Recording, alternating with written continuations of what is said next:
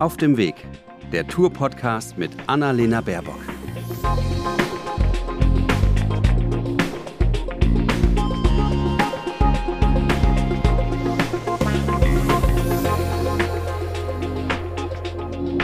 Hallo wieder mal aus dem Tourbus, heute zwischen Chemnitz und Leipzig. Und ich freue mich total, weil Düsen Tekal ist heute mit an Bord. Mittlerweile gute Freundin, aber vor allen Dingen haben wir uns über die Menschenrechtsarbeit, über Jesiden-Projekte kennengelernt. Wir wollen aber heute viel über Afghanistan auch reden. Mhm. Düsen, super, dass du mit an Bord bist. Ich freue mich hier zu sein. Es ist wirklich was Besonderes in diesem Bus. Ja, also deswegen auch nochmal für die, die das erste Mal hier mit einschalten, wenn es ruckelt oder so, wir sind hier auf der Straße bzw. auf der Autobahnbaustelle, deswegen ist langsamer natürlich angestellt, geimpft, getestet mit Abstand. Ähm, ja, schwere Tage und Wochen. Vor mhm. allen Dingen äh, für dich, weil du rund um die Uhr arbeitest mhm. und äh, emotional ja wahrscheinlich auch viele, viele Bilder hochkommen, wie damals äh, am Genozid und vor allem der Verschleppung von Jesidinnen und Jesiden, jetzt mit Blick auf die Frauen in Afghanistan. Vielleicht kannst du mal kurz zum einen beschreiben, was du, an was du gerade dran mhm. bist mhm. Äh, und was das Wichtigste für dich in dem Moment gerade mit Blick auf äh, Frauenrechtlerinnen in Afghanistan ist. Es geht tatsächlich um die fortwährende Berichterstattung, während die ja, Weltöffentlichkeit gerade wieder langsam verschwindet. Mhm. Und in vielerlei Hinsicht ist es für mich gefühlt ein Déjà-vu. Mich erinnert vieles von dem, wie das mit der Machtergreifung der Taliban gelaufen ist und die ja, Entrechtung der Frauen über Nacht an das, was mit den Jesiden passiert ist, obwohl wir da von einem Völkermord reden. Und das ist natürlich der riesengroße Unterschied. Aber die Art und Weise, wie die Frauen von heute auf morgen entrechtet, verhüllt worden sind, dass sie nicht mehr ohne männliche Begleitung raus dürfen beispielsweise, dass sie ähm, zwangsverheiratet werden können im Alter von 12 bis 45 Jahren. Da sehen wir sehr, sehr viele ideologische Schnittstellen. Und die große Gemeinsamkeit war eigentlich, waren die Hilferufe. Waren die Hilferufe, die uns eigentlich sofort erreicht haben. Also es hat sich rumgesprochen, dass wir einen Menschenrechtsverein haben, der sich vor allem um Opfer von islamistischem Terror kümmert. Wir haben ja die Frauenhäuser, wie du weißt, die hast du ja auch schon besucht, äh, im Irak und in der Region Kurdistan. Und ich glaube, dass es tatsächlich auch so war, wir waren ja erstmal alle in Schockstarre und dann stellt man sich natürlich automatisch die Frage auch, kann ich mich da einmischen? Darf ich mich da einmischen? Ich bin keine Afghanin, ich bin keine Muslimin.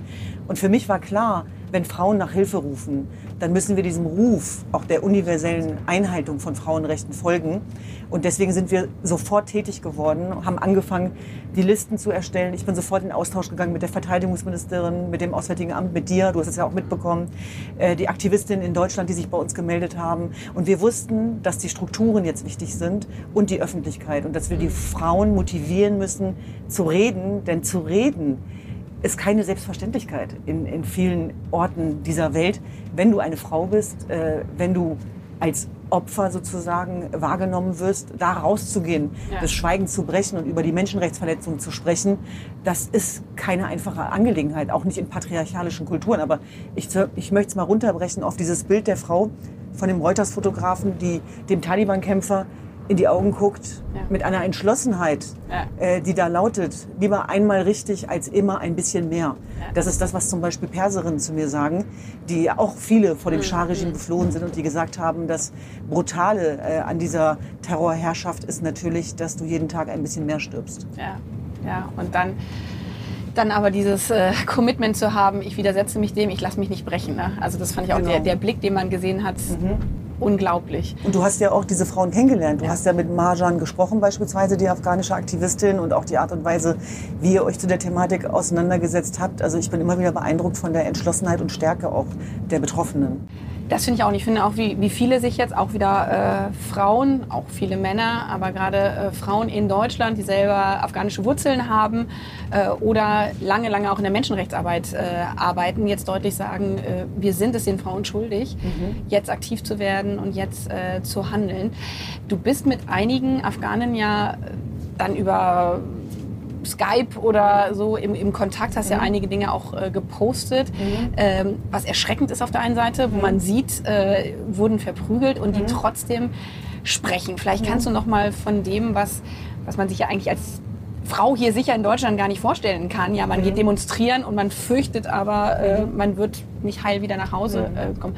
Woher nehmen die Frauen gerade die Kraft, das es, trotzdem zu tun? Es ist tatsächlich dieser Wille zum Überleben, ähm, der Schrei nach Hoffnung und Perspektive und das Wissen darüber, was das für die Frauen bedeutet. Mhm. Denn die Taliban ist keine Unbekannte. Ähm, insbesondere die älteren Generationen wissen, was ihnen blüht. Und auf der anderen Seite haben wir mit einer Generation zu tun, die die Taliban nur aus Erzählungen die kannte Uni tatsächlich. Waren, die Fußball gespielt haben. Ganz genau. Ja. Bergsteigerin waren, TV-Journalistin, Schauspielerin. 40 Prozent der Studenten sind weiblich. Und dieser Duft der Freiheit, der eingeatmet wurde, hat auch was damit zu tun, dass äh, der Einfluss da war. Der war durchaus da, auch in den letzten 20 Jahren. Wie das zu Ende gegangen ist, äh, das muss man nicht erklären. Mhm. Äh, das ist schiefgelaufen, keine Frage. Aber es ist de facto so, dass du dich schon zur Zielscheibe machst, wenn du als Frau am öffentlichen Leben teilnimmst oder rausgehst. Und das war ja auch der Grund, warum ganz viele Frauen es gar nicht geschafft haben zum Flughafen ja. oder auch kehrt gemacht haben, egal wie mutig sie waren.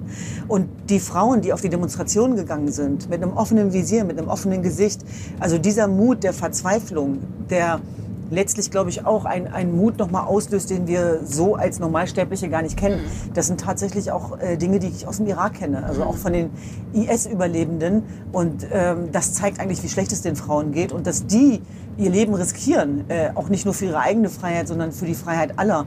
Das finde ich bemerkenswert auf der einen Seite und das macht mich gleichzeitig natürlich sehr traurig, dass wir genau diese Frauen gerade im Stich lassen. Und diese Frauen, die demonstrieren gegangen sind, riskieren auch dafür umgebracht zu werden. Also wir wissen auch von Frauen, die leider im Moment verschwunden sind. Wir wissen von Frauen, die auf sogenannten Killlists gelandet sind. Wir wissen von Frauen, die auch als Anwältin, Richterinnen gearbeitet haben, die jetzt um ihr Leben fürchten müssen, weil die versteckt sind, ne? genau sich versteckt immer sind, immer wieder wechseln ja. müssen und letztlich eben auch nicht nur sich selber damit der Gefahr aussetzen, sondern auch Familienangehörige. Es sind Frauen dabei, die noch nie eine Burka getragen haben. Die wissen gar nicht, wie das geht. Ja? Die, ja. die, die, äh, das wäre so, wie wenn wir jetzt morgen plötzlich eine Burka tragen müssten. Also das ist ja unvorstellbar. Ja. Nur dieser Albtraum hat sich bei diesen Frauen bewahrheitet und diese Bilder. Und ich finde, Bilder sind sehr, sehr sehr wichtig gegenwärtig mhm. und auch Geschichten und auch Narrative. Wer erzählt die Geschichten? Ja. Also schenken wir dem Glauben, was die Taliban uns gerade weismachen will oder hören wir auf die anderen Frauen? Und diese Sichtbarkeit, das ist sozusagen auch etwas, wo wir sehr großen Wert drauf legen und wo wir versuchen auch Motivation und Hoffnung zu spenden, dass es die Geschichten der Menschen sind, der Geschichtenerzähler, die auch für politischen Druck sorgen können. Und ich bin mir sicher, dass Sarifa Ghaffari, die Bürgermeisterin, nicht so schnell bei der, Bürgermeister, äh, bei der Bundeskanzlerin eingeladen worden wäre, wenn ihre äh, grausame Geschichte nicht so um die Welt gegangen wäre, nämlich dass der Vater umgebracht worden ist von den Taliban, dass sie drei Mordanschläge auf sich überlebt hat. Und ich finde, das zeigt auf der anderen Seite wieder die Kraft dieser Frauen, wenn sie dann zu Akteurinnen des Wandels werden.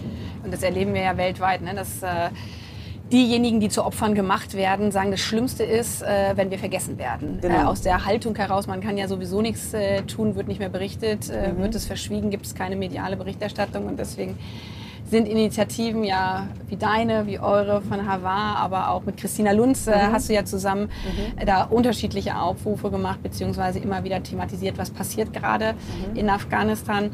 Vielleicht um mal konkreter zu machen. Mhm. Ähm, wir haben ja äh, im Nordirak äh, auch gemeinsam mit Blick auf das Sonderkontingent, was es damals äh, mhm. für Jesiden äh, gegeben hat, äh, in, in der schlimmsten Phase schnell Menschen rauszuholen, was in Baden-Württemberg dann umgesetzt worden äh, ist. Das ist ja eigentlich beispielhaft für das, was wir jetzt auch mit Blick auf Afghanistan und die Frauen äh, dort tun könnten. Ne? Ein Bundessonderkontingent aufzulegen, um Frauen rauszuholen.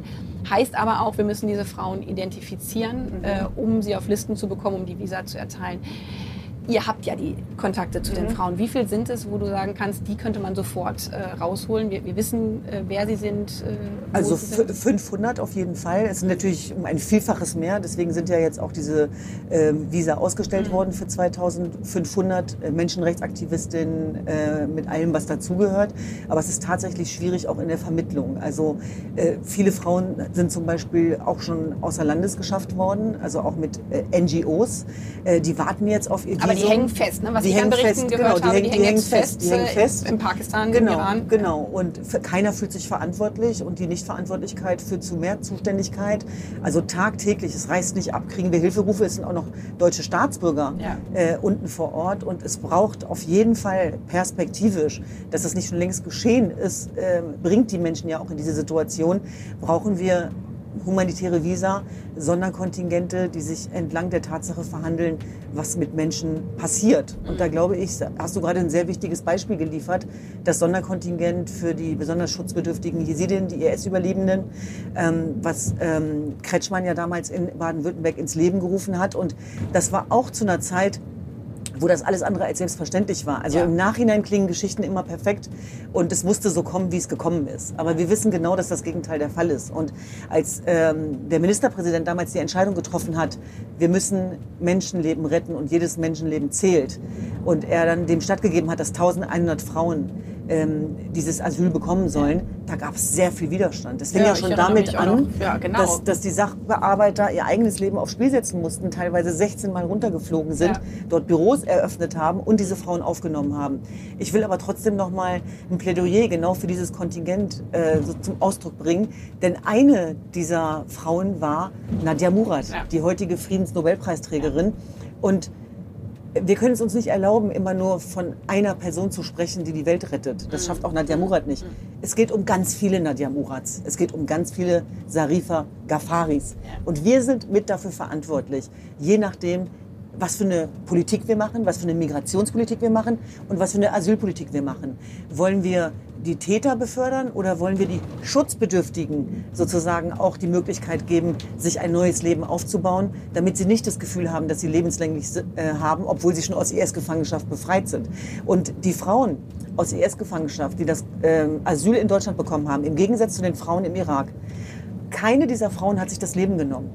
Und die Selbstmordrate im, im Irak ist, allein in diesem Jahr haben wir schon über 40 Selbstmorde von Menschen, die in IS-Gefangenschaft waren. Da sehen wir diesen großen Unterschied. Und diese Frauen sind die Kerntruppe der Integration. Ich will es nochmal sagen.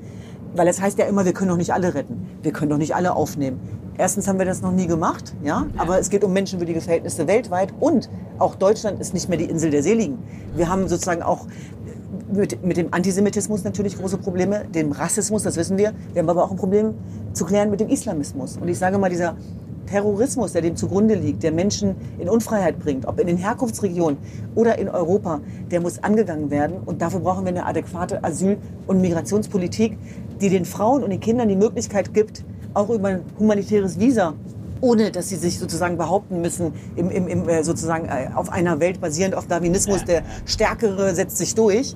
Und dafür braucht es Antworten. Und die Völkerwanderung ist im vollen Gange, die Klimaerwärmung, Klimaflucht, die dadurch entsteht.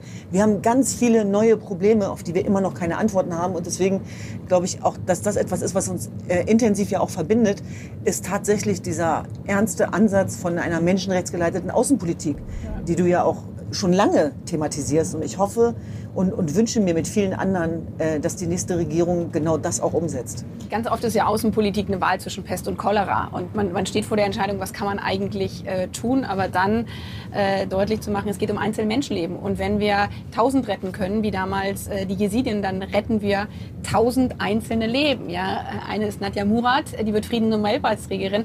Andere, viele, die ich auch getroffen habe, mit Havar, wo ich jetzt äh, netterweise ja auch Mitglied äh, äh, sein kann und, Schirmherrin, Schirmherrin, genau. ja, dieser, äh, die jetzt äh, Ausbildung als Pflegekraft äh, zum Beispiel äh, machen oder die äh, im sozialen Berufen in Deutschland äh, tätig sind, ähm, ist genau das, wo man sagt, und da macht Außenpolitik einen Unterschied. Wenn man sagt, es geht uns auch um Rettung von Menschenleben, es geht um humanitäre Visa, wir müssen sicherstellen, dass die Schwächsten äh, rauskommen können und diejenigen, die am meisten Unterstützung brauchen, ist eigentlich der Weg der humanitären Visa ist ja auch was, was über das UNHCR immer stark äh, gesagt wird. Wir können ja aus unseren äh, Noteinrichtungen, wenn jetzt äh, Frauen an der Grenze festhängen, ist es genau jetzt der Punkt zu sagen, und die müssen wir äh, resetteln, äh, relocaten, dass sie äh, sicher nach Deutschland kommen können und sich nicht im Zweifel auf einen Weg machen, wo sie von Schleppern oder wem auch immer ähm, abgefangen äh, werden. Und deswegen ist für mich auch dieses, äh, das Modell, was es im Nordirak gegeben hat mit dem Bon Bundessonderkontingent, so wahnsinnig wichtig. Und vielleicht für diejenigen, die jetzt äh, nicht so in der Thematik äh, drin sind, was du gerade nochmal beschrieben hast mit den Frauen, die vor Ort geblieben sind. Also man muss ja nochmal vergegenwärtigen, es sind Frauen, die über Jahre verschleppt worden sind, vergewaltigt äh, worden sind, zwangsverheiratet worden sind, aus der Gefangenschaft rauskommen, äh, ihre Familie erstmal wieder finden müssen und dann im Zweifel in großen Flüchtlingscamps äh, leben. Manche sogar Tür an Tür äh, mit Tätern, in äh, Zelt an Zelt eher äh, mit Tätern. Und da diese Fälle von Selbstmorden, weil sie einfach keine Traumatherapie. Nicht mehr wollen, nicht mehr können. Und die Frage ist aus auch, der hätte man, nicht rauskommen, ne? und hätte man diese Selbstmorde verhindern können? Denn viele Frauen, mit denen ich gesprochen habe, haben gesagt, wir sind zwar frei, aber wir fühlen uns noch nicht frei. Denn Freiheit bedeutet für sie, neben einer äh, psychologischen Begleitung. Das ist nicht das Wichtigste interessanterweise für die Frauen, sondern die sagen, wir wollen Hoffnung. Und Alltag wir wollen und Routine, Perspektive, ne? ja. wir wollen Alltag, wir wollen Möglichkeiten. Und genau darauf zielt ja auch das Frauenzentrum ab das ist ja dann, dass die Fluchtursachenbekämpfung dann automatisch mit einhergeht. Das ist sowieso klar. Also jetzt auch mal völlig unabhängig davon, mhm. äh, von dem altruistischen Ansatz ist das auch keine Einbahnstraße, selbst wenn wir diese humanitären Visa verteilen. Denn der Innovationsfaktor, der dadurch zustande kommt, du hast es gerade beschrieben, die Art und Weise, wie dann in sozialen Berufen gearbeitet wird. Wir brauchen diese Menschen ja auch in Europa, in Deutschland. Und du hast gerade angesprochen den Völkermord. Es ist ein fortwährender Völkermord. Und die Saat des IS geht ja jetzt erst auf, wenn wir ehrlich sind. Wir reden von einer Religionsgemeinschaft, die auf der Flucht ist und ums Überleben kämpft. Die Hälfte lebt in der Diaspora und die andere in binnenvertriebenen Lagern in einer Region, Kurdistan im Irak. Sie sind zu geopolitischen Interessen sozusagen, werden sie zu Spielbällen gemacht. Sie können nicht mehr in ihre Heimatregion. Diese Heimatregionen werden leider teilweise von NATO-Bündnispartnern beschossen. Von der ja, Türkei, von der Türkei. Ganz genau. Ja. Zivilisten, Krankenhäuser. Dass dann die große Frage der Gerechtigkeit kommt, verbunden mit der Frage, wo ist die Menschlichkeit geblieben? Und wenn wir Und darauf wir keine Antworten ja. haben, dann werden wir auch unter rechtsstaatlichen Prinzipien, unter demokratischen Prinzipien, wird es zu einem Vertrauensbruch kommen. Mhm. Und genau das erleben wir gerade. Die Geschichte wiederholt sich immer wieder. Das, was wir in Afghanistan sehen, äh, da gibt es sehr viele Parallelen auch zu dem, was im Irak und in der Region Kurdistan und in Syrien passiert, dass die zivilgesellschaftlichen ähm, Akteure und die Mehrheitsgesellschaft schon viel weiter sind als die politischen Entscheidungsträger mhm. und eins zu eins im Zeitalter der Digitalisierung übertragen bekommen, was ist. Mhm was passiert. Ja?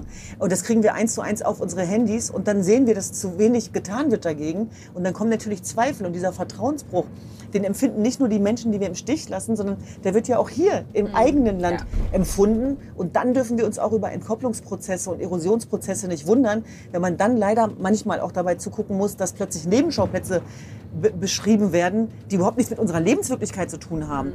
Und natürlich befinden wir uns gerade auch in einer Art Krise und mit sehr vielen offenen Dissonanzen konfrontiert. Auch als Deutsche, sage ich mal, äh, waren wir andere Jahre gewohnt. Und das ist eine ziemliche Zumutung für Menschen, äh, für die Sicherheit auch vor allem bedeutet, dass sich wenig verändert. Mhm. Aber dieses Versprechen können wir nicht mehr einlösen perspektivisch. Und da glaube ich tatsächlich, dass es jetzt auch um ein Leadership der Zukunft geht, um eine andere Form von Führung Führung, mhm. also auch von weltweiter Verantwortung, äh, wo man genau die richtigen Menschen für braucht. Und das geht für mich weit über Parteigrenzen hinaus. Hier geht es, ich sage es nochmal, um den Kern der Menschlichkeit und Menschenwürde. Und dass diese Würde des Menschen unantastbar ist, müssen wir weltweit einlösen. Mhm. Denn ich sage es nochmal, wir haben teilweise auch äh, Extremismen importiert. Wir haben ja immer Angst davor gehabt, dass, dass sozusagen mit der Zuwanderung eben auch die Herausforderungen kommen kommen sie auch. Ne? Da will ich gar nichts schönreden. Und äh, du kennst ja meine Arbeit. Ich ja, bin ja auch ja. bekannt dafür, dass ich da nichts schönrede. Aber trotzdem dürfen wir die andere Seite nicht vergessen. Mhm. Und die überwiegt in jedem Falle. Und das ist ja genau das, was ich als einen German Dream auch bezeichne. Ich meine, ich als Kind von kurdisch-jesidischen Flüchtlingen, äh, was hätte ich für ein Leben gehabt, wenn meine Eltern in ihrer Heimatregion geblieben wären? Und was wäre es für ein Verlust für Deutschland äh, gewesen, Dankeschön. wenn deine Arbeit äh, hier ja nicht nur als äh, Menschenrechts äh, Aktivistin, Anwältin ist es ja eigentlich mhm. äh, mittlerweile, sondern auch als Journalistin äh, mhm. in Deutschland äh, tätig gewesen ähm, wäre. Mhm.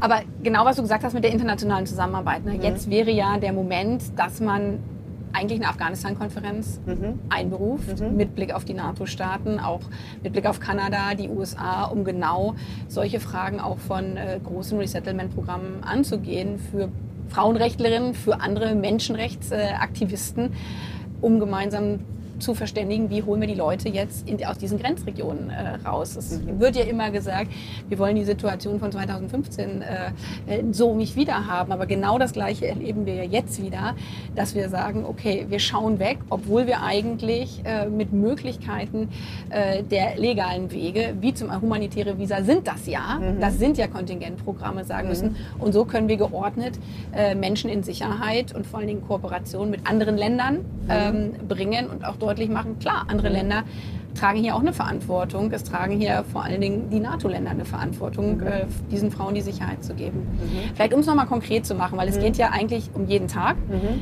Es geht um jedes einzelne Menschenleben. Mhm. Auch ich, das selbst jetzt im Wahlkampf, wo ich mit vielen anderen beschäftigt bin, immer diese Hilferufe tagtäglich. Ähm, Lehrer, die sagen, ihre Schülerinnen sind nach wie vor da, mhm. deutsche Staatsangehörige, mhm. aber eben auch diese, diese furchtbaren Geschichten, welche, welche Frauen jetzt wieder verschwunden ähm, sind.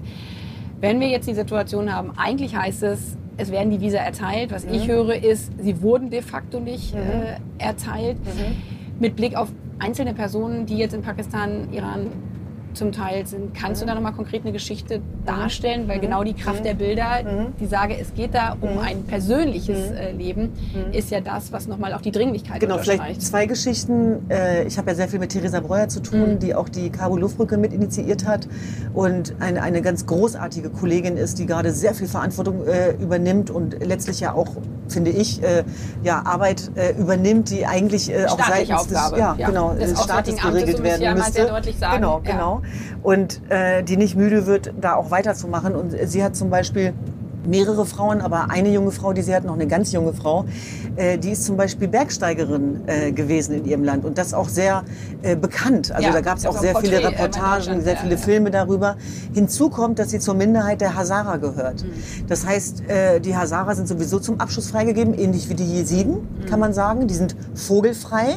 Und äh, Amnesty International hat auch nachgewiesen, dass es da zur Hinrichtung gekommen ist, gar nicht lange her, dass auch äh, viele Männer sozusagen erschossen, hingerichtet worden sind und ähm, dass die Hazara sich auch nicht verstecken können, äh, auch weil sie erkannt werden. Mhm. Die wohnen alle auch in einer bestimmten Region und genau da ist es zu den ganzen Anschlägen gekommen. Also man muss das Ganze mal zusammenpacken. Also auch dieser Anschlag in dieser Schule, dieser Mädchenschule. Mädchenschule ja. Genau, das war, war, das im Mai oder so. Genau, ne? das war im Mai. Das waren auch die Angehörigen der Hazara, die da zu Tode gekommen sind. Ja. Genau. Und das zeigt natürlich, dass die Mehrfachbedrohungen ausgesetzt sind. Das heißt, wenn dieses Mädchen wieder abgeschoben mhm. wird, mhm. dann kann man für nichts mehr garantieren. Aber wo ist sie jetzt? Jetzt ist sie in Pakistan. Aber da alleine oder wird Nein, da wird sie betreut. Betreut von der NGO? Äh, von Theresa Breuer wird sie dort betreut. Ach, die, ist, die genau. Genau. Genau, die ist unten und in pa sind, Pakistan. So, und, und das, eigentlich hat sie ein Visa oder hat genau, sie es jetzt nicht? Hat, genau, das ist jetzt das Problem, ja. dass ihr das versprochen worden ist, aber dass sich eben aufgrund bürokratischer Herausforderungen noch nicht darum gekümmert worden ist. Aber jeder Tag, jede Stunde zählt. Mhm auch dort vor Ort sind sie ja auch an geheimen Orten. Mhm. Ja? Das heißt, die Leute dürfen gar nicht erfahren, wo sie sind. Wir wissen, was für eine unrühmliche Rolle Pakistan selber ja. dabei spielt. Ja. Also auch ähm, in Zusammenhang damit, wie die Taliban unterstützt wird, dass der letzte Fleck Widerstand da auch weggebombt worden ist, mit deren Unterstützung ja? und mit, de mit deren Finanzierung. Äh, Im Iran verhält es sich ziemlich ähnlich, ideologisch. Und da haben wir zum Beispiel einen Fall, den wir betreuen. Da geht es um einen jungen schwulen äh, Afghanen, der auch tätowiert ist, mhm. der sehr viel mit ähm, europäischen Journalisten zusammengearbeitet hat, der den Lifestyle geteilt hat, der mhm. begeistert war, der übrigens super Englisch spricht. Und wenn man dem dann ins Gesicht guckt, ich habe jetzt ein paar Mal äh, mit ihm äh, gesprochen und er hat uns auch Videos geschickt, dann fragst du dich die ganze Zeit, wie kann ich dir helfen? Ja, und dann schickt er uns natürlich auch die, die Bilder auch von seinen Geschwistern, von seiner Mutter, die er ja auch nicht im Stich lassen will. Mhm. Und der hat Sorge und wir wissen, dass das passiert, mhm. dass die Stellen, die tätowiert sind, ja, dass die abgehackt werden. Mhm. Ganz einfach. Das sind die Probleme, mit denen sich die Menschen dort eben auseinandersetzen. Und uns geht es tatsächlich darum, es geht nicht darum, dass wir alle Menschen außer Landes bringen. Das wäre ja naiv. Ja. ja. das ist ja gar nicht der Ansatz. Es geht darum, dass wir die Menschen im Land, also die starke Opposition, und das ist nun mal die Zivilgesellschaft, allen voran ja. die Frauen und die Leute, die jetzt ins Exil kommen, dass sie unterstützt werden. Mhm. Und auch was sozusagen die Handlungsfähigkeit Europas angeht, auch die Finanzierung, die Tatsache, dass wir ja längst wissen, dass die Taliban nicht überlebensfähig ist, dass sie ihr Volk nicht retten kann, dass es verhungern und verdursten wird, ja. wenn es keine Gelder gäbe, dass das genau der Punkt der Konditionierung ist. Diese Erfahrung haben wir auch im Irak mhm. gemacht, diese Erfahrung habe ich gemacht als Mitglied der Fachkommission für die Fluchtursachenbekämpfung. Und ich kann mich erinnern, ich bin mal ganz ehrlich, ich will auch mal ein bisschen auspacken, wenn wir schon mal hier sind. Als ich zum Beispiel vorgeschlagen habe, auch in dieser Fachkommission, dass es doch für das Thema Frau einen eigenen Bereich braucht. Mhm. Da wurde die Frage gar nicht verstanden. Und es war so ein bisschen am Anfang, ja, ist ja eine Querschnittsaufgabe. Und dann habe ich nochmal, mit einer Selbstverständlichkeit übrigens, ja, ich sage ja. das deswegen, weil wir Frauen, habe ich schon eben den Eindruck, manchmal nochmal andere Kämpfe durchlaufen mhm. müssen. Und ich war relativ neu da im Gegensatz zu mhm. vielen anderen. Und dann habe ich nur gedacht, na Moment mal, ich sitze ja hier äh, jetzt auch mit den Erfahrung, Erfahrungswerten. ja, also ja, ich habe ja. das, was ich mache, ja nicht nur aus Büchern gelernt, sondern ich bin ja tatsächlich auch vor Ort gewesen Ja. als Kriegsberichterstatterin. Und diese Erfahrung, die ich an der Front gemacht habe, hat mir dann den Mut gegeben, Widerstand zu leisten und zu sagen, nee Leute, Moment mal. Also das, was ihr hier gerade schön redet, das ist auch Teil des Problems. Ja. Also da müssen wir doch offen drüber reden. Und natürlich müssen wir kämpfen für einen Bereich, nämlich Frauen als Akteurin des Wandels. Und die müssen an die Verhandlungstische geholt werden. Ich habe auch noch eine Quote ge gefordert, das hat dann nicht geklappt. Aber zumindest sozusagen dieser Ansatz, das Bewusstsein dafür.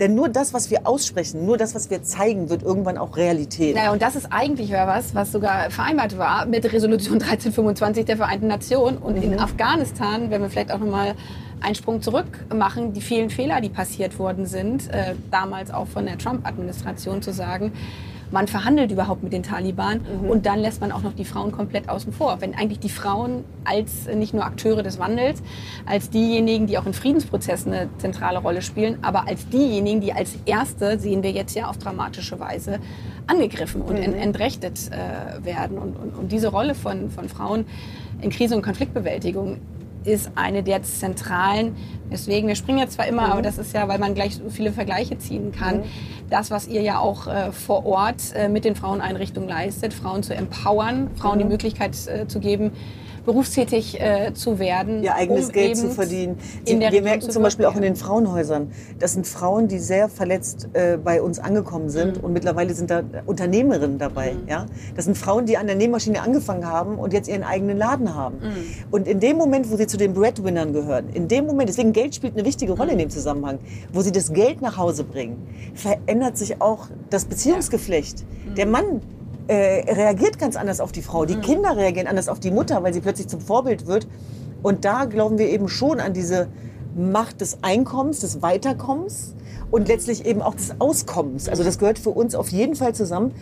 Und ich glaube auch, das wäre so mein Appell an die Frauen, die uns heute zuhören, dass, dass wir Frauen auch keine Angst haben dürfen vor Wirkungsmacht. Also auch vor Machtdynamiken, dass wir da rein müssen und dass es trotzdem keine Selbstverständlichkeit ist. Ich bewundere immer wieder die Frauen, die aus diesen Kulturkreisen kommen. Ich komme selber aus, der, aus ähm, einem kurdisch-jesidischen Kulturkreis, der orientalisch-patriarchalisch geprägt ist teilweise. Ich musste andere Kämpfe durchlaufen als meine ich, deutschen Freunde, ja. sage ich mal. Oder genau, wie du das jetzt selber sagst, als du.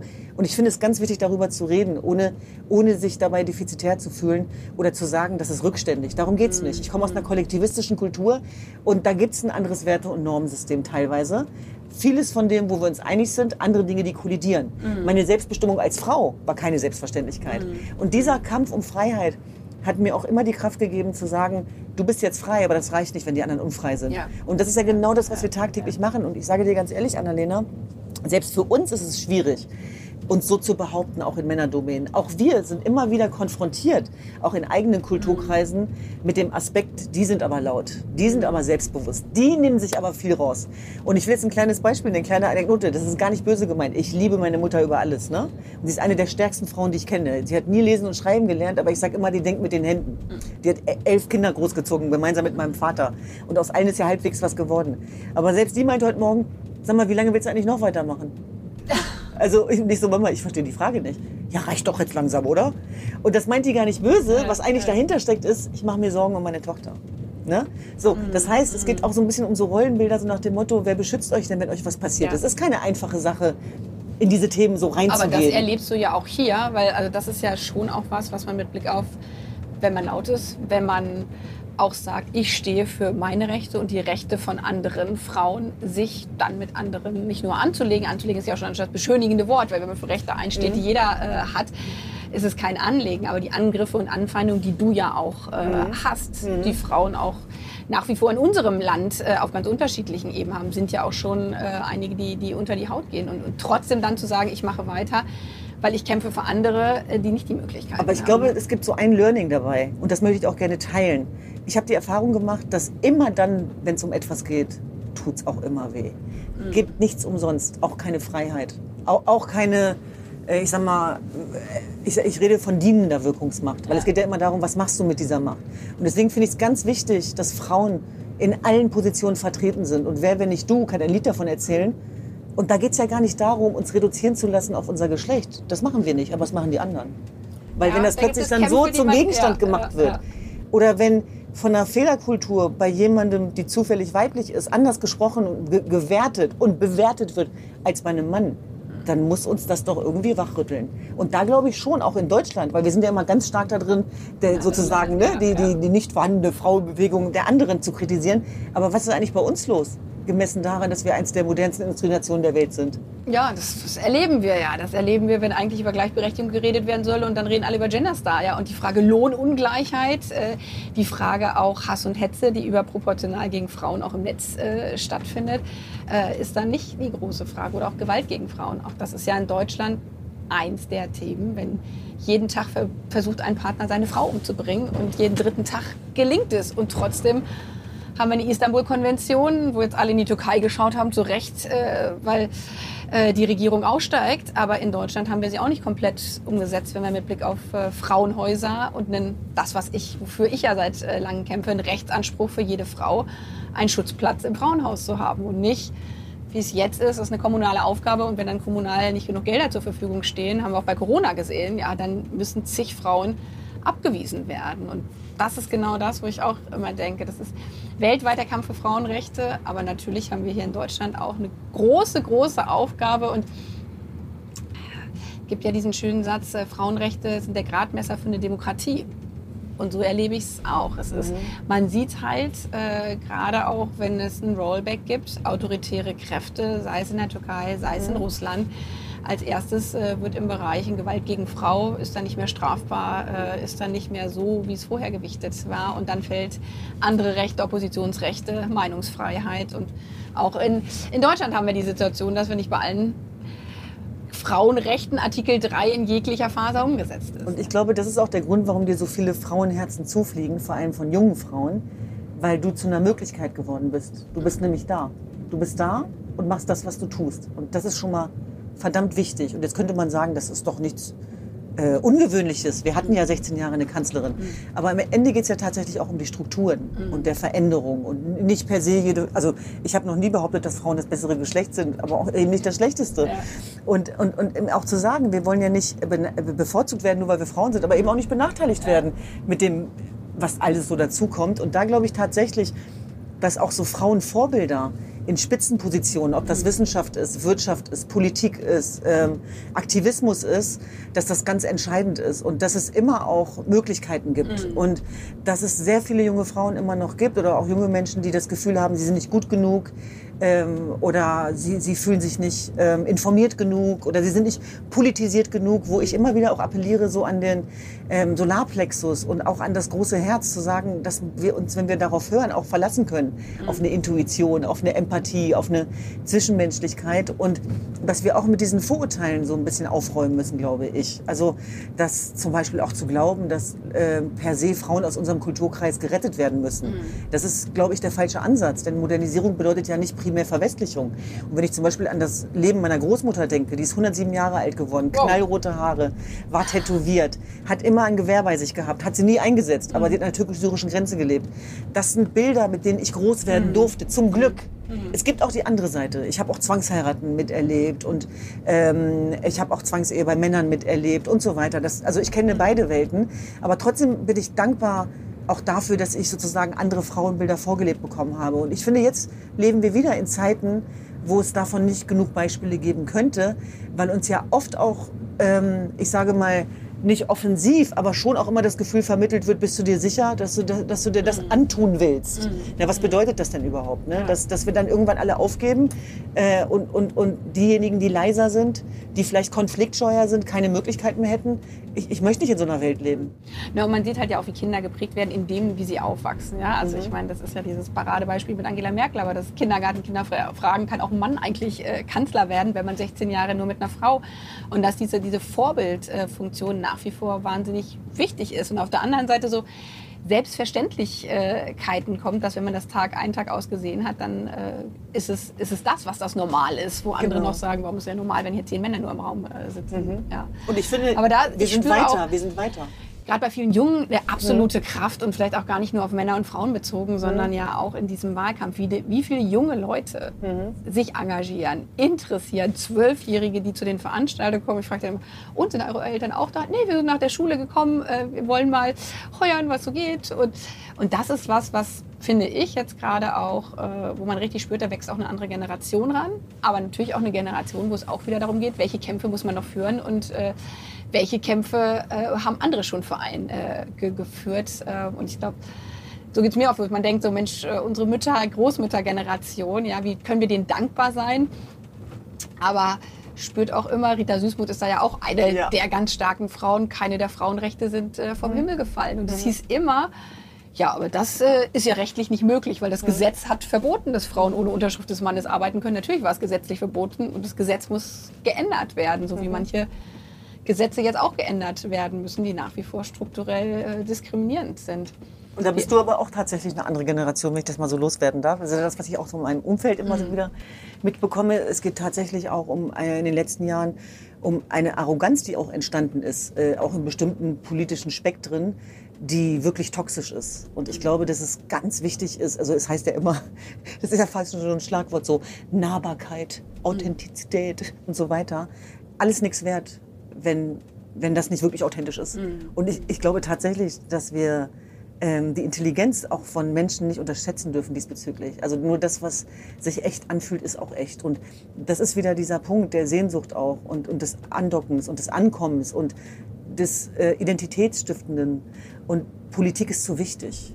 Ist zu wichtig, als dass, äh, als dass wir von den Falschen regiert werden, in Anführungsstrichen. Und es gibt nichts Falsches, das meine ich damit nicht. Aber es geht schon auch darum, ähm, den Querschnitt der Gesellschaft anders abzubilden. Und der ist nicht hinreichend abgebildet. Und da geht es nicht nur um eine Geschlechtergerechtigkeit, sondern natürlich geht es auch um andere äh, Diversitätspunkte, Ja. wie beispielsweise auch der Backhorn. Das kann uns auch nicht zufriedenstellen. Wir haben ja jetzt gerade auch eine Initiative äh, am, am Start, German Dream, ich wähle, du auch, äh, wo wir natürlich auch ein bisschen dafür sorgen wollen, dass sich um dieses Wählerpotenzial gekümmert wird. Und das fand ich ganz interessant. Cosmo hat jetzt letztens gefragt, ganz viele Menschen mit Zuwanderungsgeschichte, wirst du eigentlich an Wahlständen angesprochen? Und dann haben die alle gesagt, nö, ich glaube nicht. Wenn man vorbeigeht, oder? Genau, genau.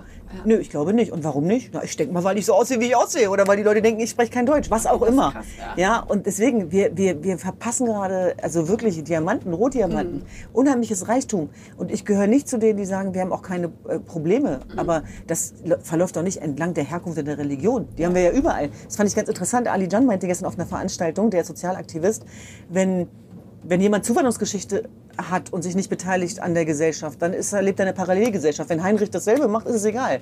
Also deswegen sage ich nochmal, wir sind ja heute auch hier in den neuen Bundesländern und da haben wir auch entsprechende Erfahrungswerte. Also wir haben immer die Erfahrung gemacht, dass es Menschen gibt, die sich abgehängt fühlen, die, äh, ne, sag ich mal, Ronny aus Pasewalk fühlt sich genauso ab, abgehängt wie Ahmed aus dem Pott. Und dass es immer eine soziale Frage ist. Und da auch nochmal zu gucken, das ist ja so mein zweites Herzensthema, diese Migrationspolitik für dieses Land Ja. und Deutschland als ein Land der Chancen.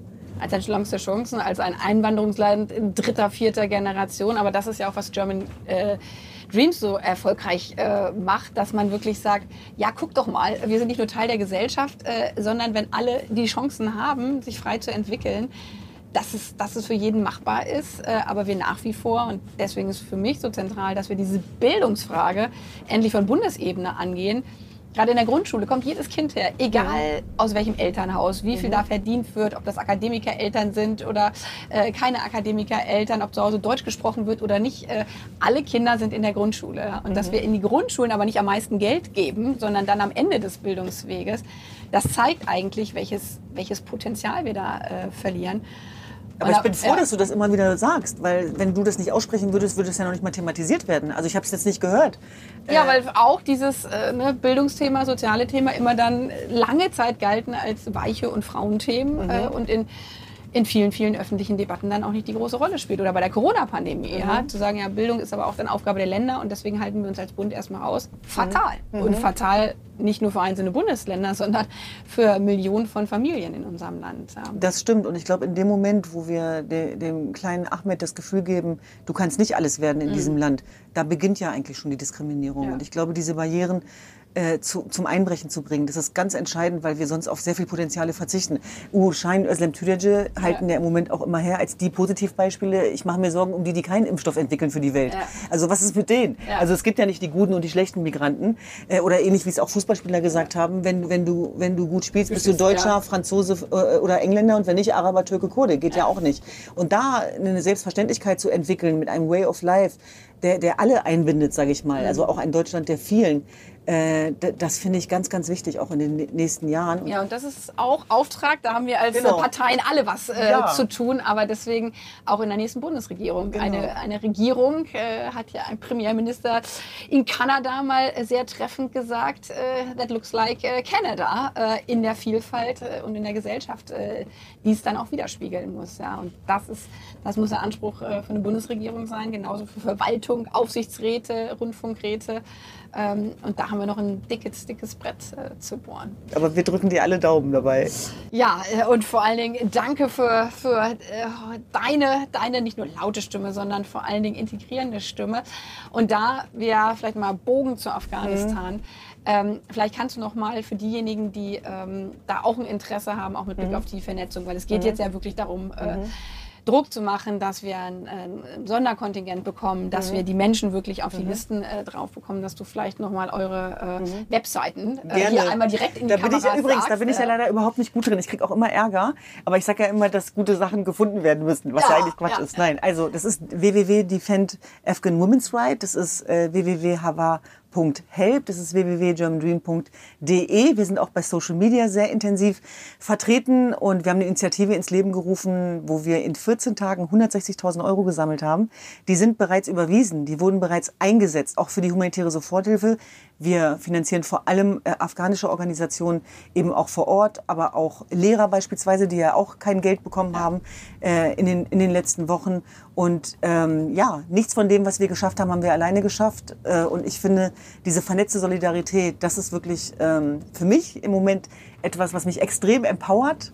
Und ähm, ja, vielen Dank auch für diese Plattform, dass ich äh, hier ein bisschen erzählen durfte, auch von ja, dem, was wir so machen. Danke für deine Arbeit äh, und das muss die Grundlage für die nächste Bundesregierung sein. Danke dir, danke, danke fürs dir. Mitfahren und euch auf bald. Dankeschön.